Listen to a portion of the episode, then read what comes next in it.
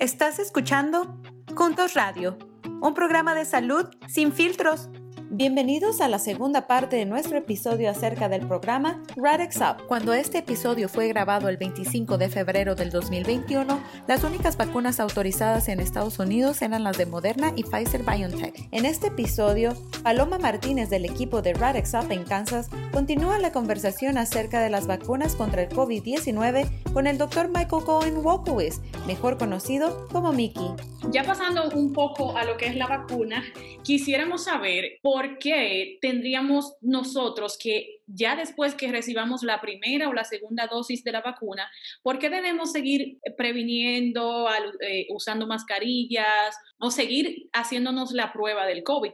Eh, Paloma, eso es una pregunta tan importante porque eh, puede resultar muy confuso y porque tú puedes decir, bueno, el, todo el punto de la vacuna es enseñarle a tu cuerpo cómo reaccionar a este virus del COVID-19, ¿no? Entonces, la manera en cómo eso funciona, yo a veces pienso esto como una receta de, galletas, ¿no? La vacuna es la receta que se le da al cuerpo, tu cuerpo reconoce sabe leer esa receta, produce un pedacito de lo que hay en el virus y eso hace que el cuerpo lo reconozca como si fuera el virus de verdad y cree una memoria de lo que acaba de ver, de manera que si en un futuro te da el virus, ya sepa el mecanismo de defensa del cuerpo, ya sepa que ahí viene el virus. Es como cuando haces la receta la siguiente vez, ya tú te acuerdas de lo que hiciste la primera vez y entonces no te cuesta tanto hacerla.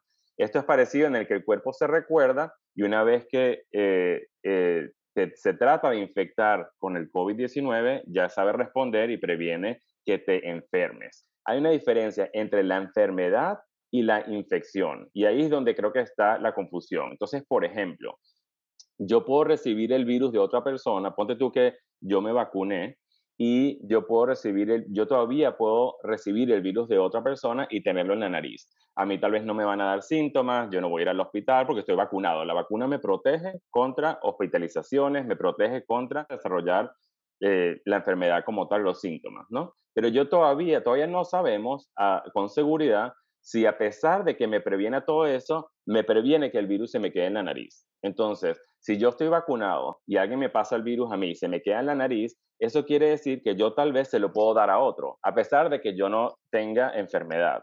Entonces, si alguien tiene em, eh, síntomas consistentes con el COVID-19 o alguien en la familia desarrolló síntomas y tal vez pudo ser expuesta a la persona, eh, todavía es recomendado hacer la prueba del COVID-19 porque las vacunas no son 100% efectivas y está también ese tema de que tal vez lo puedes tener en la nariz e infectar a otro. Entonces, yo creo que las pruebas del COVID-19 van a seguir existiendo y va a haber un, un rol para eh, seguir usándolas eh, a pesar de que la gente esté vacunada. Parte de lo que es importante recordarse es que eh, a pesar de que ha salido mucha información de cómo funcionan las vacunas en los adultos, todavía no hay estudios que han salido de cómo funciona la vacuna en los niños. Y los niños ocupan más o menos el 25% de la población en, Estados Unidos. Entonces, el uso de las máscaras probablemente no va a evolucionar tan rápido hasta que sepamos cómo funcionan las vacunas en los niños y sepamos que ellos están protegidos de manera que podamos darles las vacunas a ellos y en ese momento entonces tal vez, eh, sabes, quitarnos las máscaras. ¿Ya está en investigación esa fase en los menores?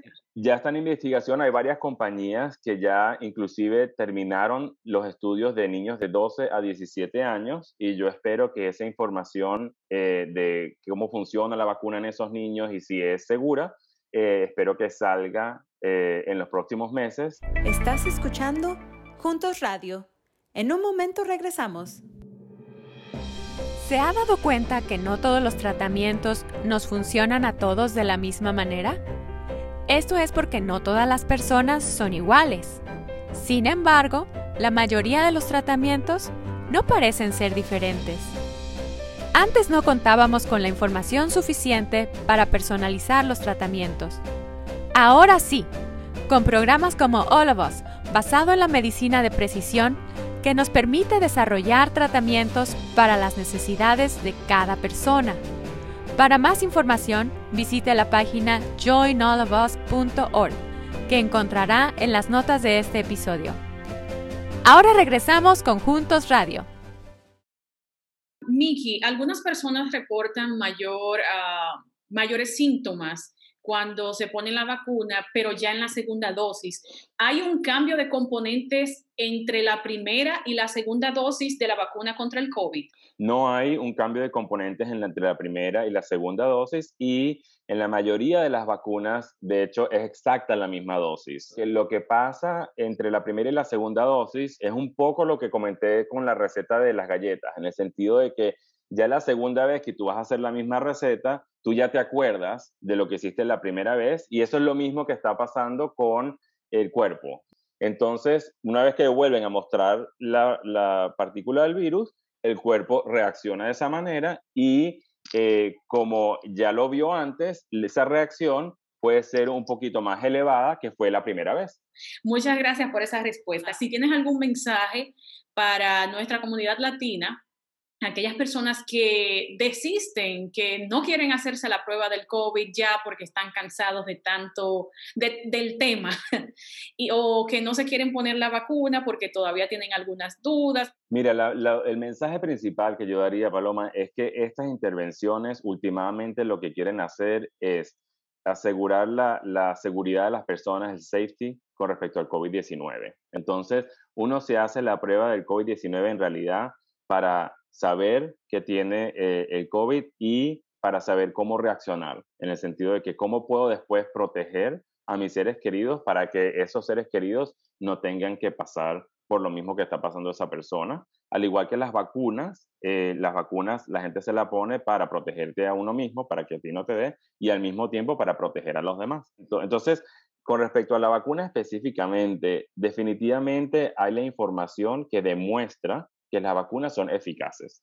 En ese sentido, no hay em, ningún tipo de titubeo. Son eficaces a más del 90% en la mayoría, a veces en enfermedad severa hasta el 100% es lo que han hecho los estudios. Y eso es muy importante, porque eso quiere decir, si tomas la vacuna y si te llegara a dar el COVID, no vas a ir al hospital, no te vas a morir, que son cosas obviamente que es muy importante, que a todos nos importa. Entonces, con la parte de eficacia de las vacunas, vamos a aprender todavía más pero eso te puedo decir que esos estudios se hicieron como siempre se han hecho los estudios de vacunas. Aquí nadie hizo lo que nosotros decimos en Venezuela un chanchullo, o como saltarse pasos, o eh, fue todo muy by the book, por el libro de cómo se hacen estas investigaciones.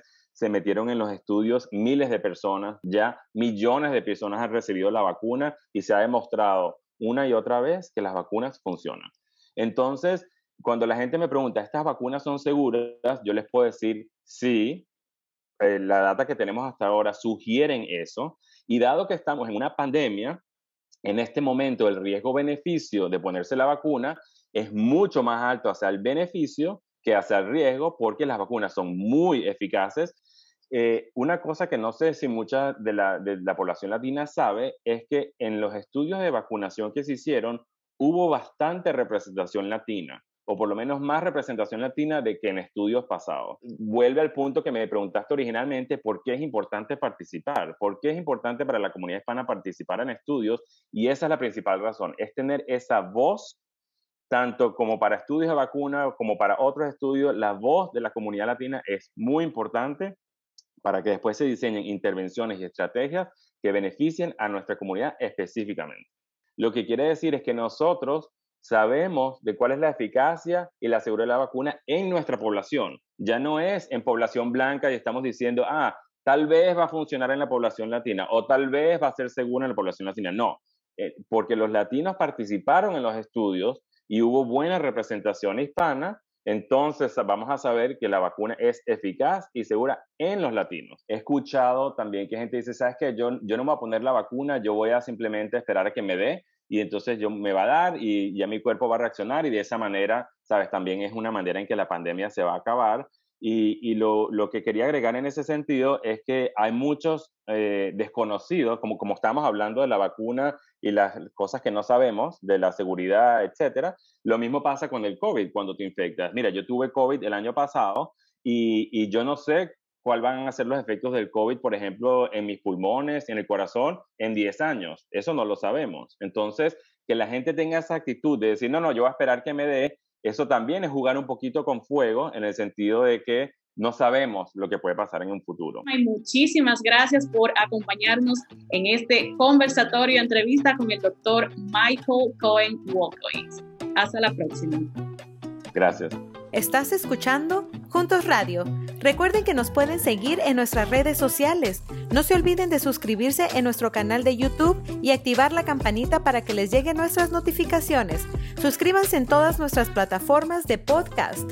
Todos los enlaces son compartidos en las notas de este episodio. No te olvides de revisarlas. Para más información, visita la página web www.radex-up.org. Para más información de Radex Up en Kansas, visita la página web www.kumc.edu